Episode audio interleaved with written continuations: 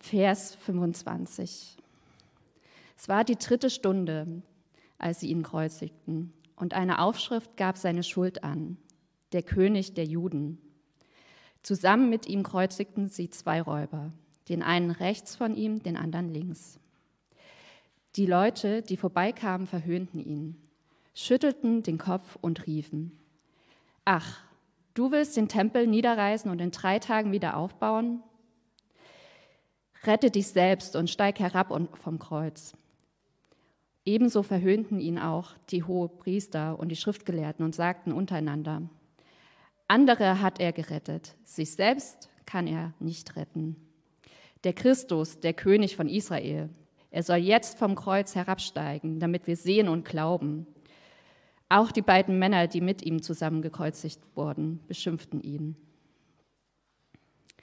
Als die sechste Stunde kam, brach eine Finsternis über das ganze Land herein, bis zur neunten Stunde. Und in der neunten Stunde schrie Jesus mit lauter Stimme, Eli, Eli, lema sabachthani. Das heißt übersetzt, mein Gott, mein Gott, warum hast du mich verlassen? Einige von denen, die dabei standen und es hörten, sagten, hört, er ruft nach Elia. Einer lief hin, tauchte einen Schwamm in Essig, steckte ihn auf eine Rohr und gab Jesus zu trinken. Dabei sagte er, Lasst, wir wollen sehen, ob Elia kommt und ihn herabnimmt. Jesus aber schrie mit lauter Stimme. Dann hauchte er den Geist aus. Da riss der Vorhang im Tempel in zwei Teile von oben bis unten. Als der Hauptmann, der Jesus gegenüberstand, ihn auf diese Weise sterben sah, sagte er, wahrhaftig, dieser Mensch war Gottes Sohn. Schönen guten Morgen. Ich bete mal zum Beginn der Predigt. Himmlischer Vater, vielen Dank für diesen Moment. Äh, mir persönlich tut das so gut, hier zu sein und so ein Stück weit auszuatmen und all den Trubel und das äh, viele, was einen sonst so beschäftigt und wo man immer so busy ist, ähm, für einen Moment mal ähm, hinter mir zu lassen oder zumindest zu versuchen, es hinter mir zu lassen und so einzutauchen in die größeren Themen, die größeren Fragen, mit denen wir uns ja eigentlich doch auch äh, beschäftigen, beschäftigen wollen, beschäftigen müssen. Ähm, ich bitte dich, dass äh, gerade auch diese Zeit jetzt, dieser Predigtext, äh, meine Gedanken dazu uns da gut tun, uns helfen und ein Stück weit vielleicht auch mehr von dir sehen lassen. Amen. Es ist inzwischen schon zwei Wochen her, dass dieses Jahr die Oscars verteilt wurden. Und ich weiß nicht, ob ihr das dieses Jahr mitbekommen habt. Wahrscheinlich habt ihr es dieses Jahr wieder mitbekommen, weil es gab einen sehr eklatanten Zwischenfall bei, dies, bei den diesjährigen Oscars.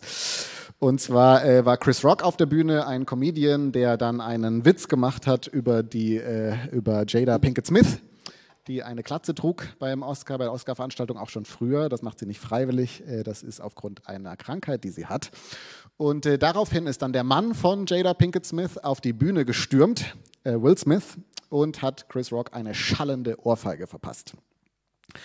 Und dieser Zwischenfall, der hat so einiges an Wirbel verursacht. Ähm, es wurden große Analysen geschrieben über diesen Moment. Äh, teilweise hat der Moment so die Schlagzeilen dominiert am Tag und an den Tagen danach, was auch so ein Indikator dafür ist, in welcher Welt wir leben, finde ich, im Verhältnis zu dem, was sonst so passiert gerade. Aber es gab ganz starke Meinungen zu diesem äh, Moment. Menschen haben äh, darin gesehen, endlich mal wieder einen Mann, der aufsteht für seine Frau, gerade auch eine schwarze Frau und da ist noch eine Verteidigungskultur und das ist super. Andere Menschen fanden das furchtbar, ja, da ist der Patriotismus mal wieder vorhanden und äh, was, also warum muss Will Smith jetzt seine Frau verteidigen, kann die sich nicht selbst verteidigen? Es, es wurden sich die, die, die Köpfe eingeschlagen über diese Situation. Menschen haben Gewalt darin gesehen, haben Rassismus darin gesehen, die Grenzen der Meinungsäußerung. Es wurde sehr viel diskutiert. Und ich erzähle euch das alles, weil ähm, ich dann in den Tagen danach einen Kommentar gesehen habe von Sean King. Äh, Sean King ist ein amerikanischer Aktivist und ähm, Menschenrechtler, der äh, einer der führenden Köpfe ist, auch von Black Lives Matter, ein äh, Mann, den ich persönlich sehr schätze oder immer sehr interessant finde. Und ähm, der hat dann auf Instagram äh, geschrieben, sein Eindruck ist, dass diese Situation, die da passiert ist, diese Szene, die ist wie so eine Art Rorschach-Test, hat er gesagt.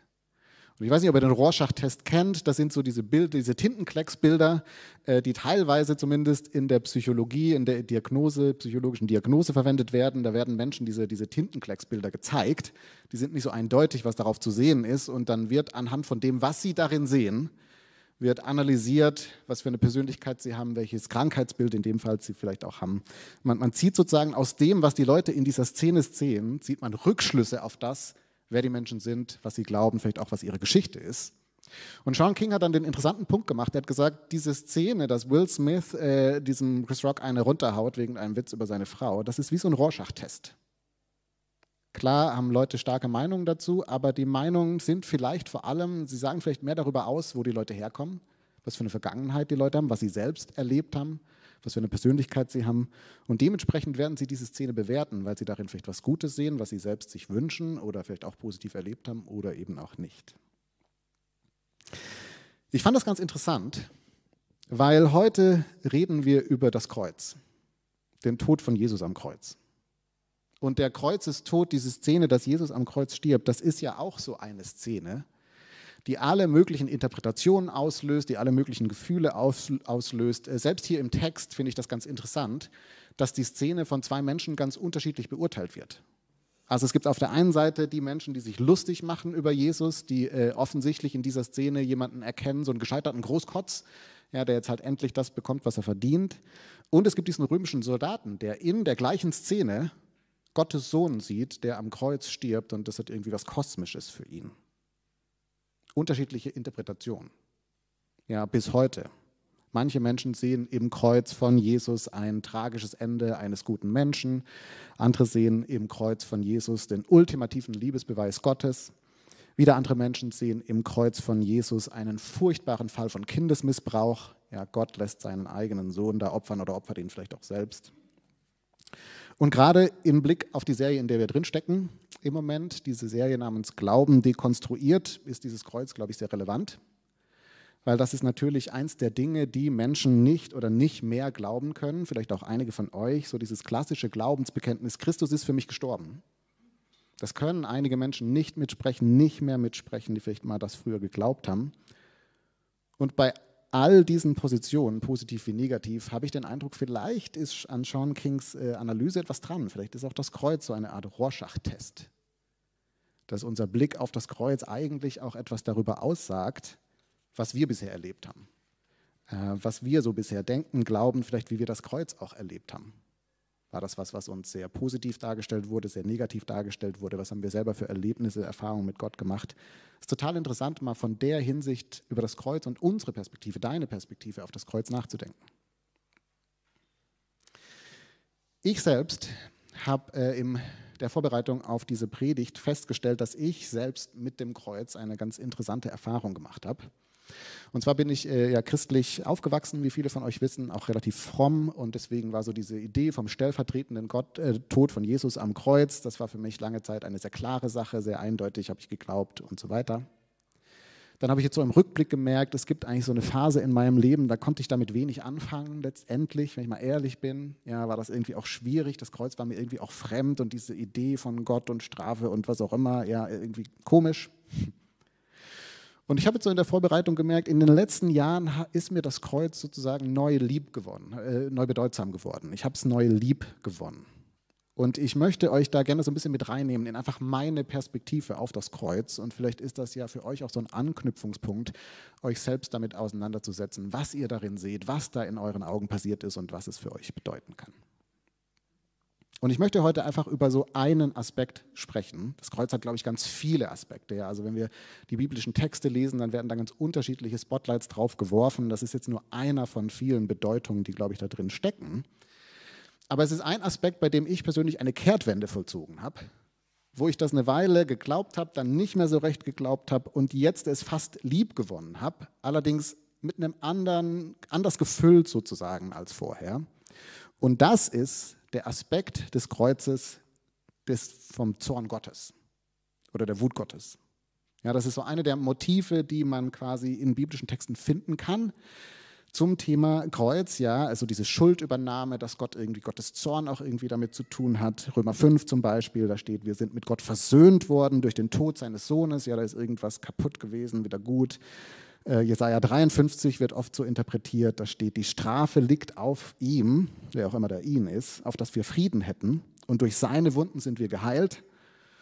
Und dann haben wir das Zorn, das Zornbild auch so ganz explizit eigentlich im Garten Gethsemane vor der Gefangennahme von Jesus. Da betet Jesus, lass den Kelch an mir vorübergehen. Und der Kelch, den er da erwähnt, da greift er ganz offensichtlich ein Bild aus dem Alten Testament auf. Und äh, dieses Bild ist der Kelch, der voll ist mit Gottes Zorn. Ja, ähm, das ist verschiedene, das könnten wir jetzt im Nachgehen, aber geht im Wesentlichen darum, dass Gott zornig ist über die Sünde, die Ungerechtigkeit dieser Welt. Ein zorniger Gott, der irgendwas mit dem Kreuz zu tun hat.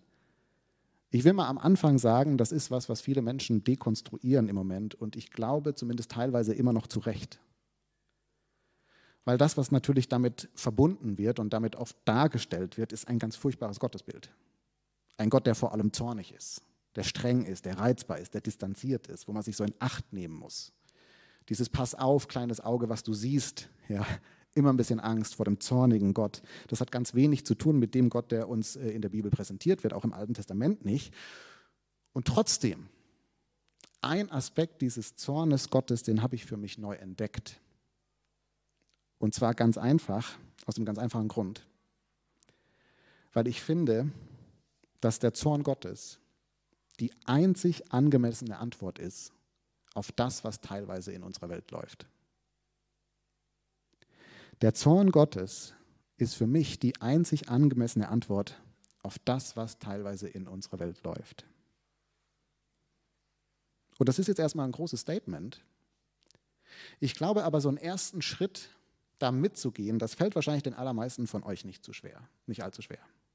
Also wir alle sind wahrscheinlich noch damit beschäftigt, diese Bilder aus Butcher zu verarbeiten, zum Beispiel. Ein Gemetzel, das da offensichtlich stattgefunden hat, das völlig menschenentwürdigend ist. Und das ist nur ein Ausschnitt von dem, was gerade in der Ukraine an ganz vielen Stellen passiert, was weltweit passiert, nur dass unsere mediale Aufmerksamkeit nicht so darauf gerichtet ist. Ich weiß nicht, was diese Bilder mit euch machen. Vielleicht habt ihr sie auch vermieden, vielleicht war das auch weise, aber mich lähmen diese Bilder. Die erschüttern mich. Die machen mich unglaublich wütend. Und nicht nur das. Ja, wir alle haben ja inzwischen, wenn wir alt genug sind, wahrscheinlich Dinge in dieser Welt entdeckt und vielleicht auch erlebt, wo wir nicht anders können, als wütend zu sein. Ja, wo, wo Sachen ungerecht sind in dieser Welt, wo Menschen grausam miteinander umgeht, umgehen. Ob das Missbrauchsskandale sind, ob das Fremdenhass, Rassismus ist, ob das Dinge ist, die wir persönlich erlebt haben an Verletzungen, ja, am Anfang eines Lebens ist man oft noch so jugendlich leichtsinnig und denkt, die Welt ist schon gar nicht so schlecht und wir kriegen die hin, wir stehen kurz vorm gut Durchbruch und alles wird gut. Aber je länger man lebt, ist zumindest meine Erfahrung, desto öfter schaut man als Mensch in Abgründe auf dieser Welt und ist einfach völlig machtlos. Und es macht einen wütend. Und ich bin mir bewusst, ich bin noch sehr privilegiert. Ich habe kaum gesehen, was gesehen von den Dingen, die Menschen teilweise erlebt haben. Ja, ich, mir geht es ja insgesamt trotzdem total gut. Und selbst ich muss sagen, manches kann ich nicht anders werden als wütend. Und was die biblischen Texte jetzt erstmal in meinen Augen sagen, ist, dass es Gott an dieser Stelle genauso geht wie uns.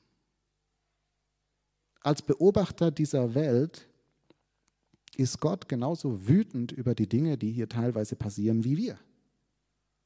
Was ich finde erstmal so eine Erleichterung ist. Ja, also wer wollte einen Gott, der angesichts von Butcher nicht wütend ist, der angesichts von diesen Grausamkeiten, die wir uns teilweise antun, noch verständnisvoll, liebevoll reagieren würde und sagen würde, ach ja, letztendlich habe ich ja Verständnis dafür, ja, das sind ja auch irgendwie arme Menschen, die sich gegenseitig da was antun. Ein Gott, der so etwas sagt, der wäre in meinen Augen furchtbar. Er wäre furchtbar ungerecht. Miroslav Wolf, ein kroatischer Theologe, der ähm, der, der, über, ähm, der beschreibt das an einer Stelle sehr überspitzt. Er sagt, ein Gott, der nicht mal symbolisch oder nicht mal kommentierend seine Wut ausdrücken würde, angesichts von all der Ungerechtigkeit, die hier auf dieser Welt passiert, der nie Position beziehen würde, der sagen, nie sagen würde, dass das schlimm ist. Er sagt, er würde sich eigentlich zum Komplizen machen von Ungerechtigkeit.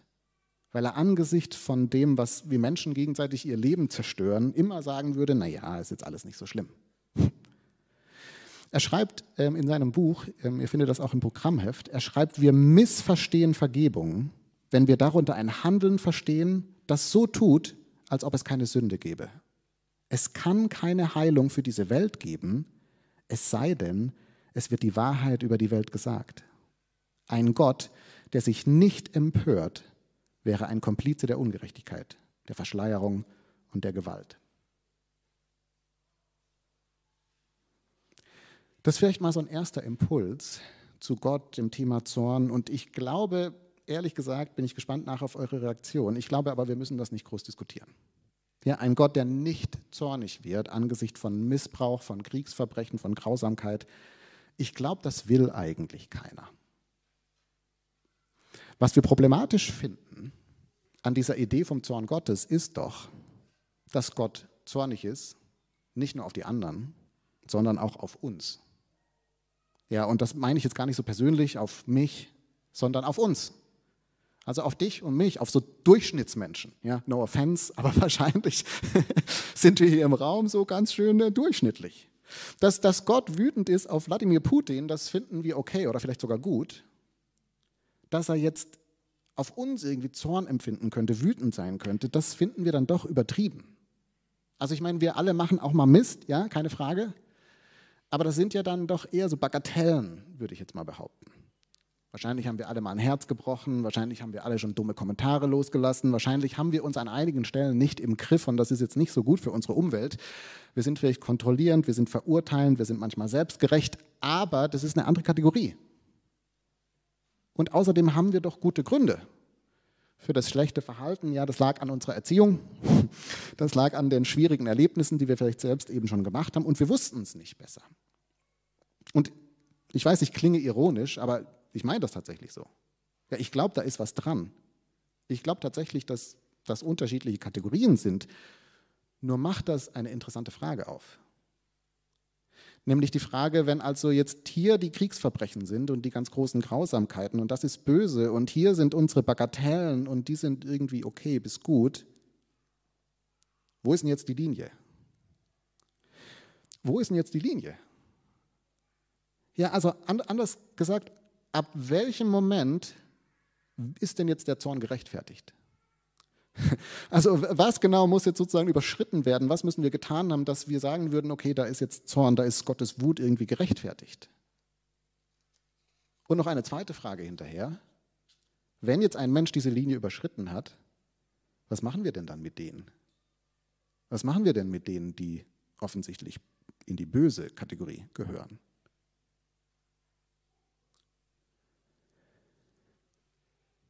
Und mein Eindruck ist, genau mit dieser Fragestellung sind wir letztendlich heillos überfordert.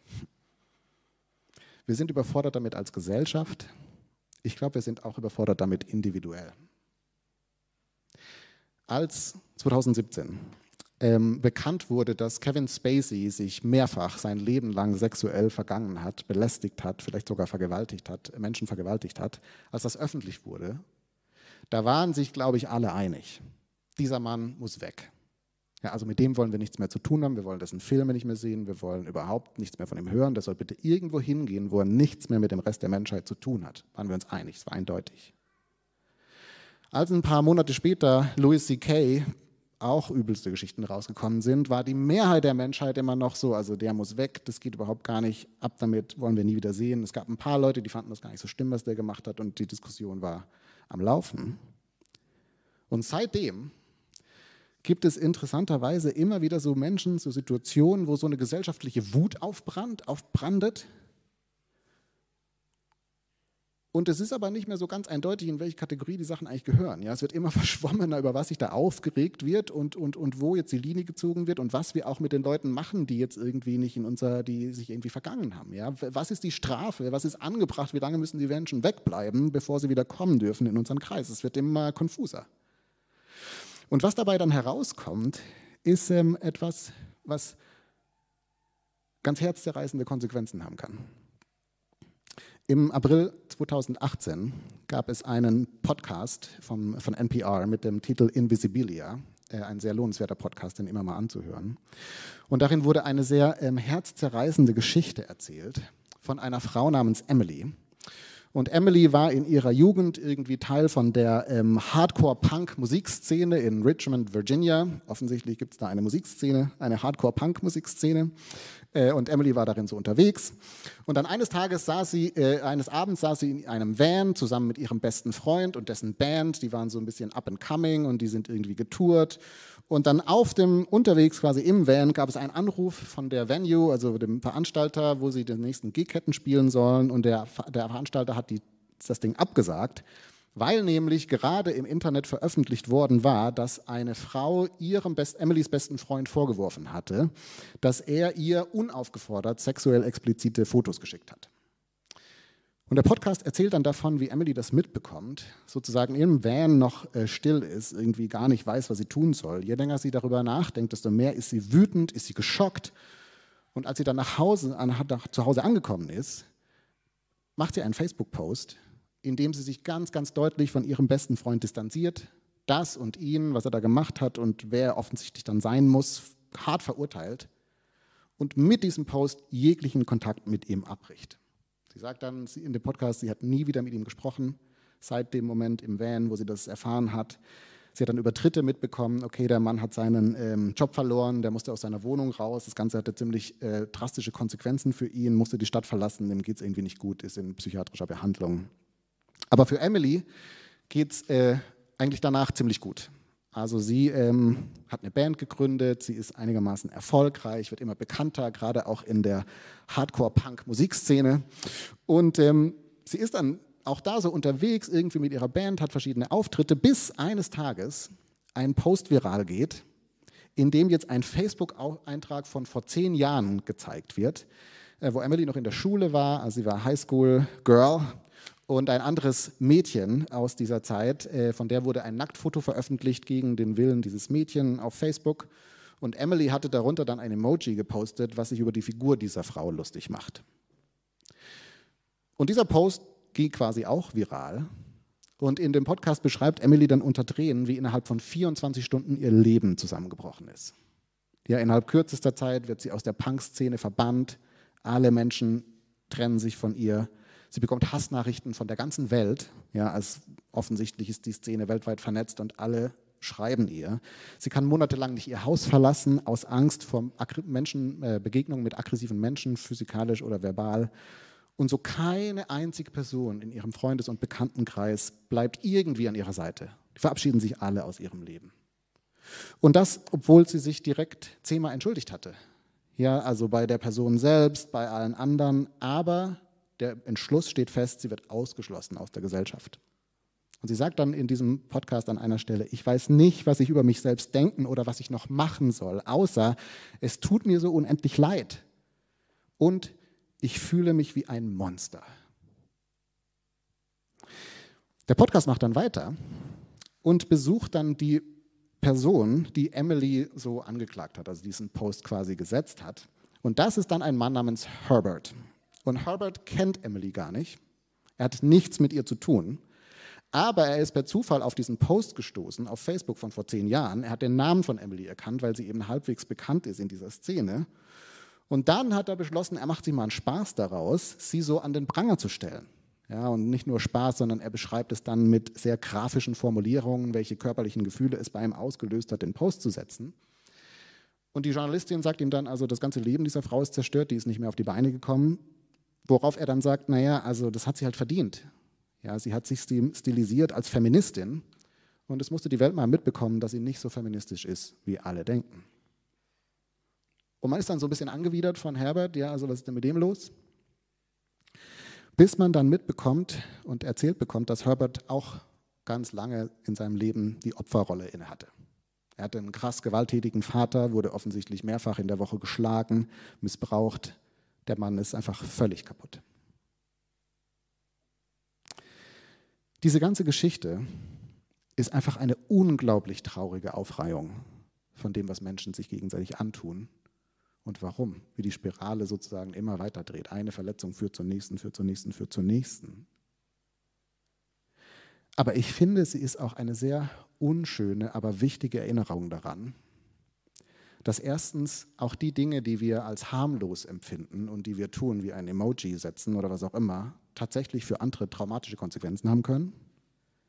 Zweitens, dass gerade auch unser Gerechtigkeitssinn, wenn wir so unsere Wutanfälle bekommen, ja, unsere gerechte Wut, weil wir sehen, das geht doch gar nicht, dass wir in diesen Momenten krass ungerecht werden können, manchmal sogar lebenszerstörend, wie der Mob der Emily zerstört hat.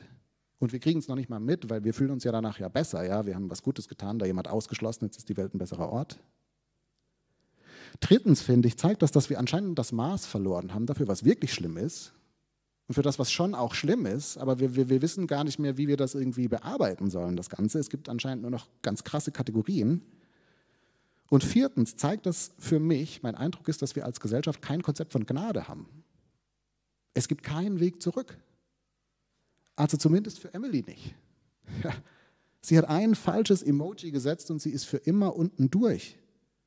Das ist krass, oder nicht? Aber mal ganz ehrlich, so gehen wir oft miteinander um. Es gibt kein Konzept von Gnade. Entweder man ist für immer unten durch oder man hat einfach genug Einfluss wie Louis C.K., der dann einfach irgendwann zurückkommt, ohne sich wirklich dafür entschuldigt zu haben und äh, die Leute finden ihn halt geil und alles ist wieder gut.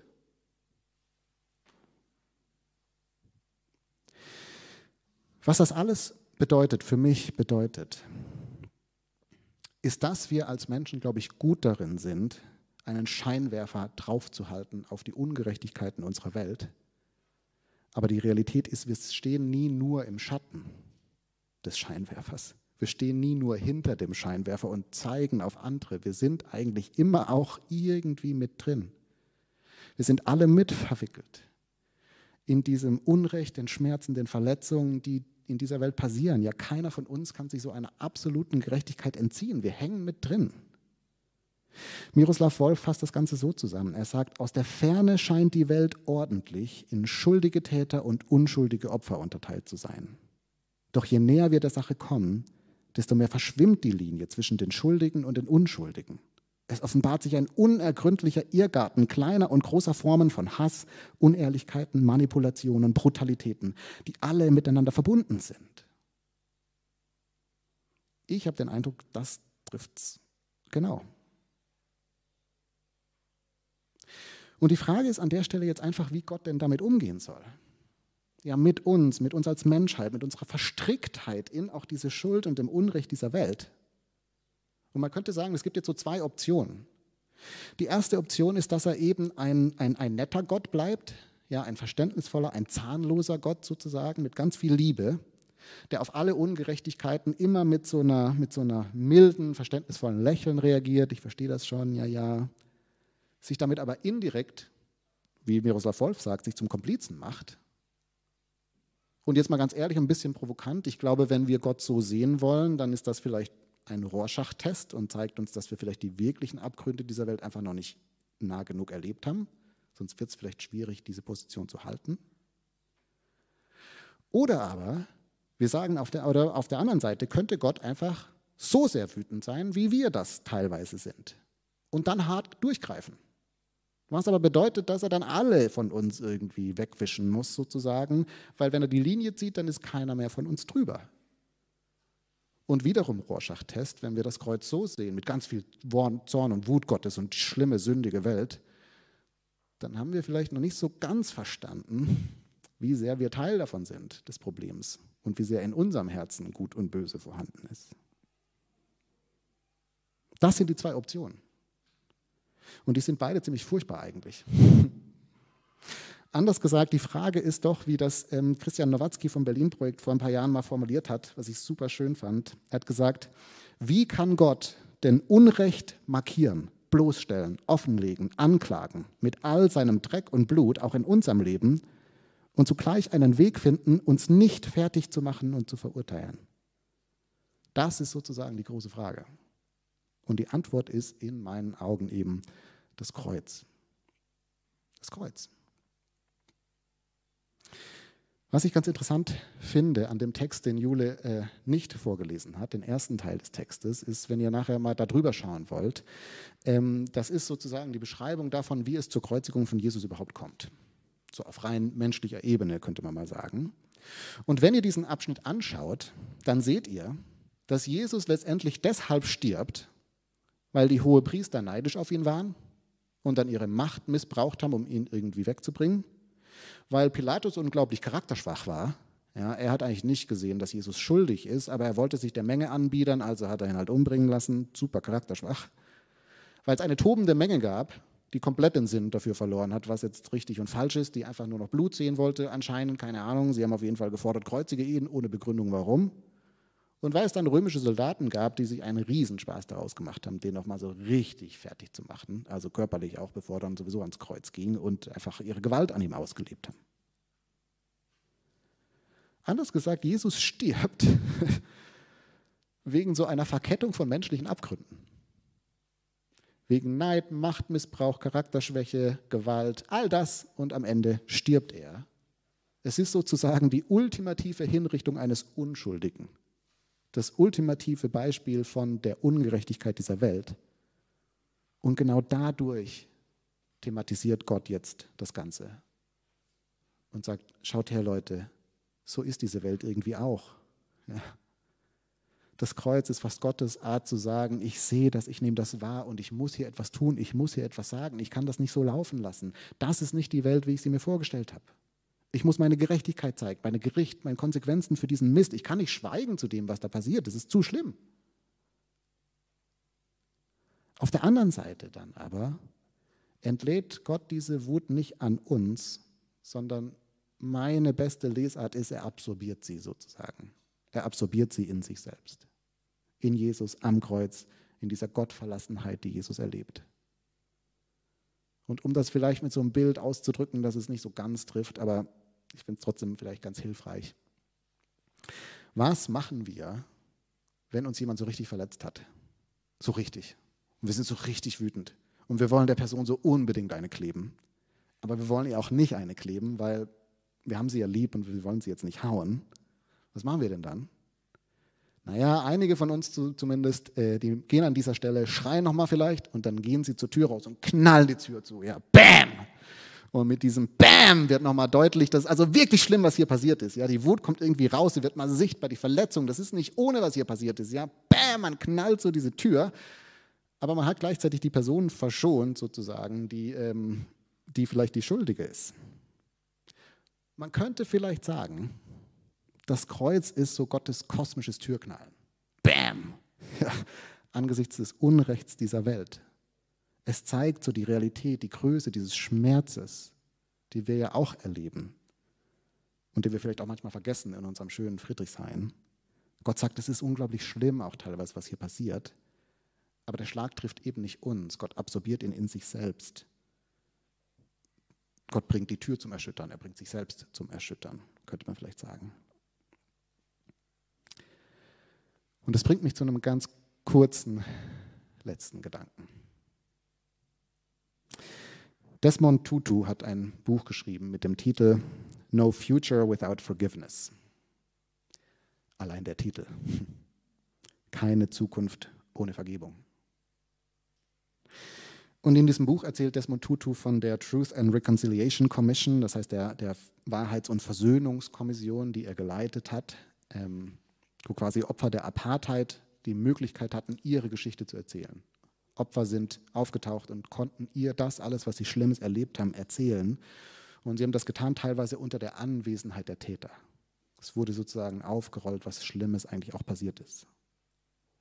Und er schreibt dann an einer Stelle etwas ganz Interessantes. Er schreibt, dass sie oft versucht waren, ja, wenn man so Tag, Tag für Tag diese schlimmen Geschichten, das, wozu Menschen in der fähig, fähig sind, ja, wenn man das Tag für Tag hört, er hat gesagt, sie waren oft versucht, einfach irgendwann zu sagen, okay, diese Menschen, die so viel Böses tun, die sind letztendlich einfach Monster. Ja, das sind Dämonen sozusagen. Die sind von so viel Bösem besessen, die können wir nicht mehr Menschen nennen, weil das ist irgendwie einfacher, dann damit umzugehen, mit dem, was Menschen so tun. Und er schreibt dann aber weiter, und ich finde das sehr interessant, der Text ist ein bisschen ähm, intensiv, aber ähm, ich lese ihn mal vor. Er schreibt, aber unsere Theologie, man könnte auch sagen, das Evangelium hinderte uns daran, das zu tun, also Menschen einfach als Monster abzustempeln. Sondern sie erinnerte uns daran, dass egal wie diabolisch die Tat auch war, sie den Täter nicht in einen Dämon verwandelt hat. Wir mussten unterscheiden zwischen der Tat und dem Täter, zwischen, der Sünde, zwischen dem Sünder und der Sünde. Und wir mussten die Sünde hassen und verdammen, während wir dem Sünder gegenüber Barmherzigkeit zeigten. Der Punkt ist, wenn wir Täter als Monster und Dämonen betrachten, dann lassen wir damit ihre Verantwortung los, weil wir erklären, dass sie keine moralisch handlungsfähigen Wesen mehr sind, die man für die Taten, die sie begangen haben, zur Verantwortung ziehen könnte. Aber noch wichtiger, es hätte Bedeutung, bedeutet, alle Hoffnung über Bord zu werfen, dass diese Menschen, selbst diese Menschen, sich noch zum Guten verändern können. Theologie sagt, dass sie, trotz der Grausamkeit ihrer Taten, Kinder Gottes geblieben waren, mit der Fähigkeit umzukehren und Veränderung zu erleben.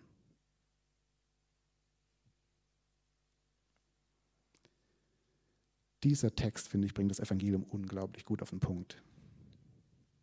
Er sagt auf der einen Seite, dass wir menschliche Schuld und Verantwortung nie übergehen sollten entweder indem wir sie bagatellisieren oder auch behaupten, dass Menschen so kaputt sind, dass man sie nicht mehr ernst nehmen kann. Gleichzeitig sagt er, egal wie groß die Schuld ist, Christus ist für uns, für sie gestorben. Es gibt Hoffnung. Es gibt Hoffnung auf Veränderung. Es gibt Hoffnung auf Versöhnung. Und Versöhnung ist an der Stelle ja ein ganz interessantes Wort. Ja, weil Vergebung ist was anderes Vergeben kann ich auch ohne, dass der Täter seine Schuld eingesteht. Ich kann irgendwann entscheiden, ich vergebe dir, auch wenn du das gar nicht siehst, dass du das falsch gemacht hast, aber ich kann entscheiden, ich lasse das los, ich halte das nicht mehr gegen dich. Aber Versöhnung ist so ein tiefes Zusammenfinden wieder. Und das kann nur dann passieren, wenn Schuld erkannt, wenn sie eingestanden wird. Dann kann Vergebung und Versöhnung passieren. Und was Desmond Tutu sagt, ist genau, was ich daraus ziehen würde, ist genau das passiert am Kreuz. Gott bietet uns Versöhnung an. Mit ihm und miteinander. So als erster Schritt zur Heilung dieser Welt. Das ist für mich das Kreuz. Und der zweite Schritt, Ostern, kommt dann nächsten, nächsten Sonntag. Amen.